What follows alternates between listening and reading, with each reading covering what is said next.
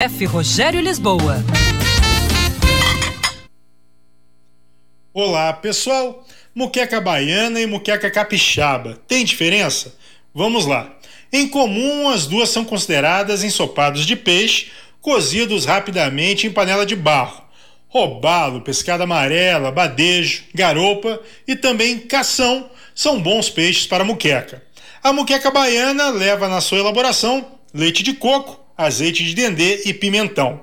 A do Espírito Santo já leva no lugar disso óleo de urucum para dar a cor avermelhada ao molho. Os outros temperos são comuns às duas: cebola, alho, tomate, azeite de oliva, sal e o divisor de águas, ame-o ou odeio, o coentro. As duas geralmente são servidas com pirão de peixe e arroz branco. Por que o uso da panela de barro? Porque ela mantém o calor mesmo fora do fogo e o caldo continua a borbulhar por muito tempo. Origem indígena. No Espírito Santo, por exemplo, é o ofício antigo das paneleiras de um bairro de Vitória, conhecido como Goiabeiras Velha.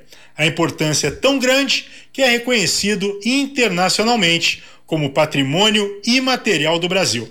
Rogério, vem cá. Então qual é a melhor?